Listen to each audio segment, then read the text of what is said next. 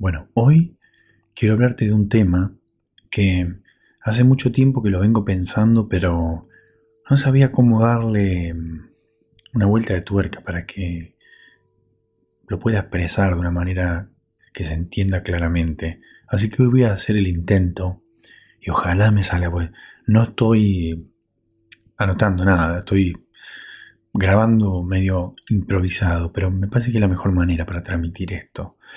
Quiero hablar de un, yo lo llamo así, un superpoder olvidado, y es el libre albedrío. Muy importante.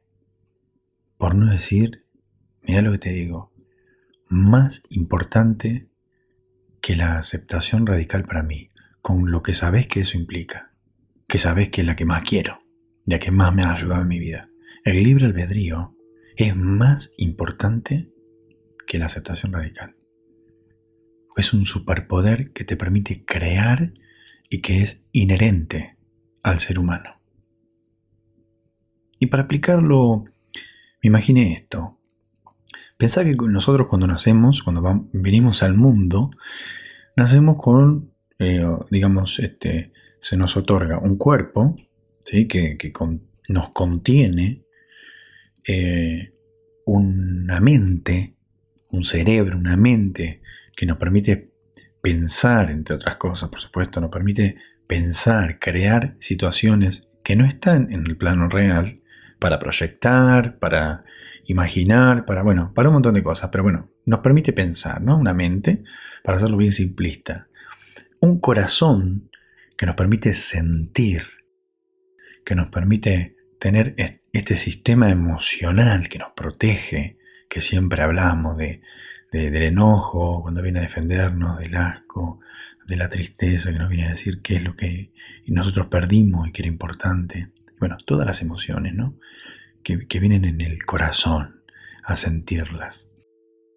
Y hay otra cosa que se nos otorga a los seres humanos que es única que nadie puede cambiar ni controlar, ninguna cosa ni ninguna persona nos puede cambiar ni controlar esto que es el libre albedrío. El libre albedrío es la posibilidad de hacer lo que nosotros queramos.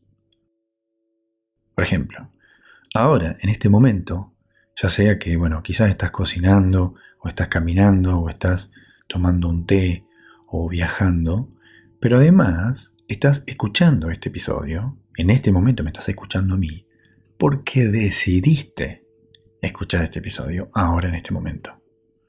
Es una decisión, una acción efectuada ante un deseo. Y esto es muy básico, bueno, decidir escuchar, ok. Pero hay otras decisiones que se toman y no se toman por diferentes razones. Y esto es lo que yo quiero centrarme en el episodio de hoy. Por ejemplo, hay situaciones en las cuales estás yendo a un trabajo o, estás manteniendo, mejor dicho, un trabajo que no te gusta, que, no te hace sentir eh, en plenitud, que no te llena, pero ah, te da tranquilidad, qué sé yo, te da seguridad económica, ¿sí? porque cumplís un horario y a fin de mes tenés tu, eh, te depositan el sueldo, ¿no? te da estabilidad económica, eso es válido también. Eh, pero no te imaginas salir de ese lugar que no te llena, que no te gusta, que ya el domingo decís, la puta madre, ya mañana de vuelta a ese lugar de mierda, ¿no? Y uno no, decide dejar ese lugar. Que yo no, no me gusta decir zona de confort, porque uno no está confortable en ese lugar. Uno está más bien conformado, o sea, conforme. Se conforma, zona de conformamiento me gusta llamarlo a mí. Entonces, salir de esa zona de conformamiento implica tomar una decisión. Y esa decisión se toma mediante el libre albedrío, que es la posibilidad inmensa, el, el abanico de posibilidades que tiene el ser humano de realizar las cosas que quiera. Ese es el libre albedrío. Ese es el superpoder olvidado. olvidado. Pero ¿qué pasa? ¿Cuál es el problema acá? que el libre albedrío puede estar dominado por pensamientos, por sentimientos, por emociones, por miedos, por inseguridades, por vergüenza, por muchas cosas que quizá no están pasando en este momento, pero que nos encasillan en esa zona de conformamiento, en ese trabajo de mierda, en, esa relación abusiva o en esa convivencia abusiva o en esa, eh, qué sé yo, relación que uno no se siente bien, no se siente en plenitud o que no comparte o, o, compañeros del trabajo, cualquier cosa, o amistades, amistades que uno mantiene por una zona de conformamiento, por una cuestión de comodidad, ¿no? Y en esas situaciones, el libre albedrío está encasillado, encadenado, está como acorralado a esas situaciones puntuales que no nos gustan, pero que de alguna manera nos conformamos. Y y es muy importante entender esto porque yo me di cuenta que, por ejemplo, eh, cuando yo estaba estudiando medicina, yo me imaginaba, utilizaba la imaginación y me imaginaba, digo, trabajando eh, con pacientes particulares, no dependiendo de ninguna institución, eh, pudiendo utilizar mis herramientas aprendidas y considerando cuáles son las herramientas que, que sé que ayudan o que sé que sirven y no que se me han impuesto. Qué lindo, me imaginaba yo trabajando ahí en un departamento, en una casa con muchas plantas. Podía hasta oler las plantas, las flores que había en esa casa. Y yo no me había recibido de médico todavía. Pero el libre albedrío, o sea, las decisiones que yo tomaba, me acercaban a eso que yo me estaba imaginando. Entonces, bueno, qué sé yo, ¿qué hacía?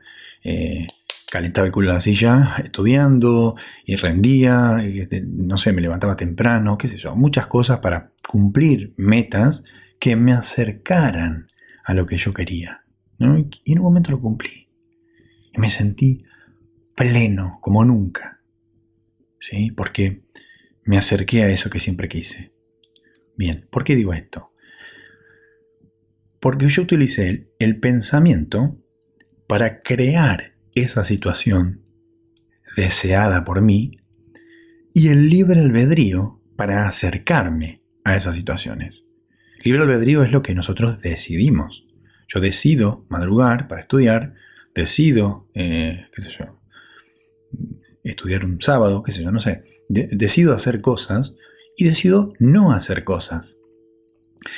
Y generalmente el pensamiento es muy bueno porque te permite esto, eh, visualizar algo que querés, una meta hermosa o algo eh, que te gustaría lograr, y utilizar el libre albedrío para poder acercarte a eso es como la manera de hacer ese pensamiento real.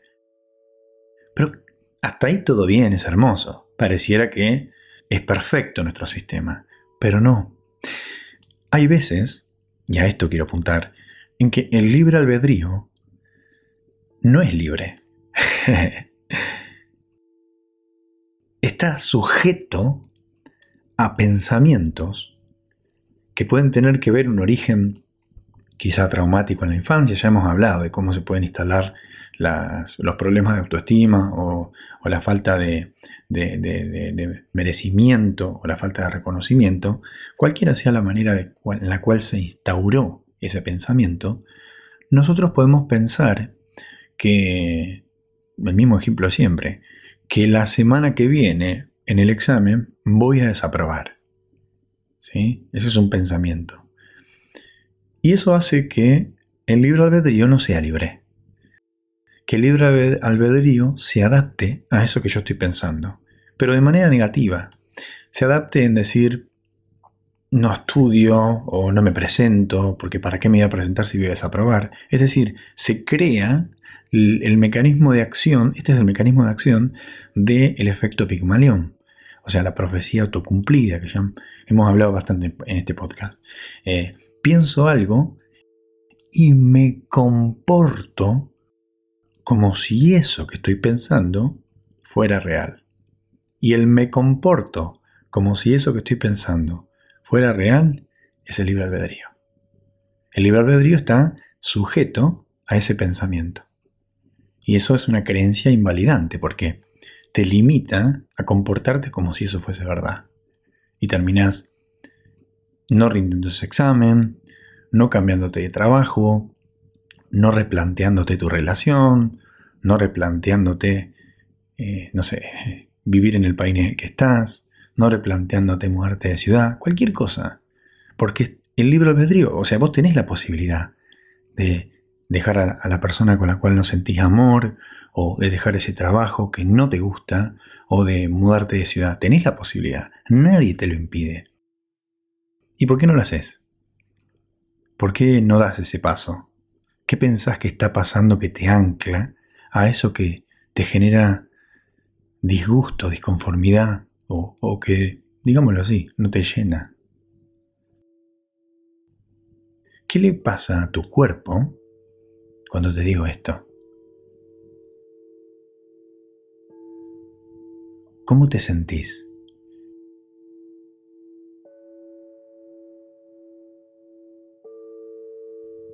¿Qué emoción te está visitando en este momento que te estoy contando esto?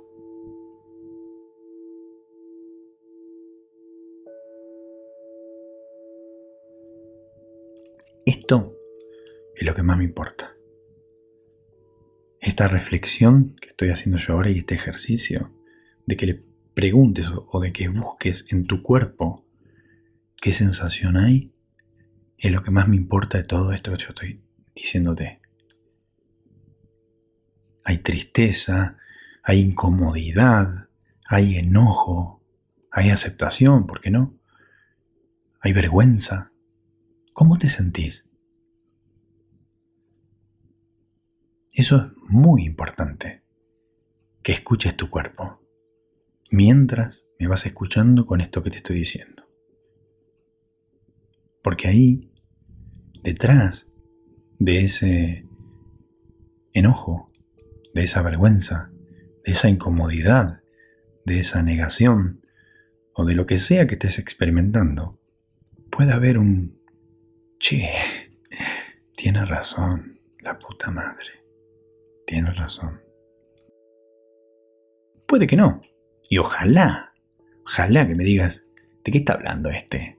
No tiene sentido lo que dice. Ojalá sea así, porque significa que estás teniendo una vida plena, que estás siguiendo tu libre albedrío en función de tu deseo y no de tus miedos y no de tus inseguridades y no de tus miedos a fracasar o a vergüenzas, a cosas que te limitan, y que estás ahí en un estancamiento de una vida que no te gusta. Ojalá me digas que esto no tiene sentido. Pero si tiene sentido, me gusta que pase lo que siempre trabajamos con mis pacientes, el hacernos cargo de nosotros mismos. Es el primer paso me hago cargo, yo me hago cargo de las cosas que estoy sintiendo, que estoy viviendo, o, del trabajo en el que estoy, o de la relación que tengo. Me hago cargo. Como el podcast anterior, el, la otra vez, eh, me enamoro siempre de la persona que no se enamora. ¿Por qué? ¿Qué, ¿Qué tengo que aprender yo de eso? No es la culpa de la persona. No es la culpa de tu jefe que tu trabajo no te guste. No es la culpa de la persona con la cual en este momento estás compartiendo la vida que no te sentís en comodidad o en plenitud. No es la culpa del otro. La culpa es de uno. Por eso, siempre cuando trabajo con plantas maestras, trabajo desde este lugar, de hacerme cargo de lo que me está pasando, de tomar el libre albedrío, limpiarlo de las inseguridades, de los miedos, de la vergüenza que me pueda dar dar un paso en falso. Ay, ¿qué van a decir si da un paso en falso? Otra de las cosas también que es importante que hablemos es de que no somos tan importantes para el resto de la gente. Si pasa algo que, es notorio para tu grupo, lo hablarán uno o dos días, después ya se olvidan. No somos personas importantes. Nadie. De hecho, la reina, pronto ya ni se va a hablar de la reina. y es la reina de Inglaterra. Nadie es tan importante y me parece que está bueno mm, romper un poco el ego y dejarnos de sentir tan importante y que, y que la vida siempre pasa por nosotros. Si doy un paso en falso, ¿qué me importa? Que hablen dos o tres días de eso. Me chupa un huevo, sigo adelante. Pero no me encasillo en el que dirán, o en la vergüenza que me va a dar cambiar o fracasar, o en el miedo que me va a dar dejar mi trabajo que me da estabilidad, que no me gusta pero me da estabilidad, porque ¿qué voy a hacer si no? No me puedo separar de, de mi marido que me pega y que me trata mal y que me es infiel. ¿Dónde voy a ir? O sea, el libre albedrío realmente una herramienta muy poderosa si se limpia de nuestras creencias limitantes. Y ahí es donde yo lo que quiero dejar hoy es eso, es esa herramienta tan importante que te permite, si la sabes usar, hacer lo que quieras. Hacer lo que quieras. Y no, no digo que sea fácil, no digo que sea, ah, listo, entendí qué significa libre albedrío, ahora me chupo un huevo la vergüenza que me da eh, dejar el trabajo o me chupa un huevo lo que diga la gente si me separo de la relación que tengo ahora. No es fácil, no, no, no, no quiero eh, minimizar el trabajo interno que va a tener que hacer uno para poder salir de ese lugar. Pero pero che, la, primera la primera forma de salir de ese lugar es entendiendo qué nos pasa, que quizá esta es, la, es el objetivo de este episodio. Es ver si es por ahí lo que me está pasando. Y después, bueno, hacerme cargo, tener mi, mi, trabajo con mi terapeuta, con donde sea que estés trabajando tu proceso, y meterle y, y hacerte cargo de lo que está pasando pues tenés un cuerpo que te contiene. Tenés una mente que te permite pensar situaciones imaginarias que no están en el plano real. Por ejemplo, yo ahora, eh, yo, me puedo imaginar estar tomando el té, eh, que pavada voy a decir, pero eh, con la reina de Inglaterra, que la reina de Inglaterra está viva y está sentado frente a mí en el palacio de Buckingham tomando un té y tiene un traje celeste. Mira, me lo estoy, sí, me lo estoy imaginando. Es maravilloso el pensamiento. Podemos imaginarnos situaciones, eh, relaciones, estar en pareja o tener, como me imaginaba yo, un departamento y, atender a mis pacientes y no depender de ninguna institución, que era mi sueño. Podemos imaginarnos. Y el libre albedrío es lo que hacemos para lograr eso.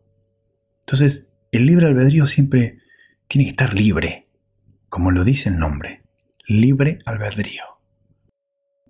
No tiene que estar sujeto a creencias limitantes, a miedos, a vergüenzas, a emociones que nos anclan, que nos encasillan, porque si vos te pones a pensar, esa es el, la estructura de la gente que hace siempre lo mismo, que está en un lugar de incomodidad, inconformidad, de enojo, y no puede salir de ahí. Y no digo que sea fácil salir de ahí, pero digo, es el mecanismo, yo lo que quiero transmitir es, porque me di cuenta hace poco de esto, el mecanismo de por qué la gente sigue en ese lugar que no le gusta, en ese trabajo que no le gusta, en esa relación que no se siente pleno, que no se siente feliz, que, bueno, es lo que quedó, o como más o menos como era una joda y quedó, qué sé yo.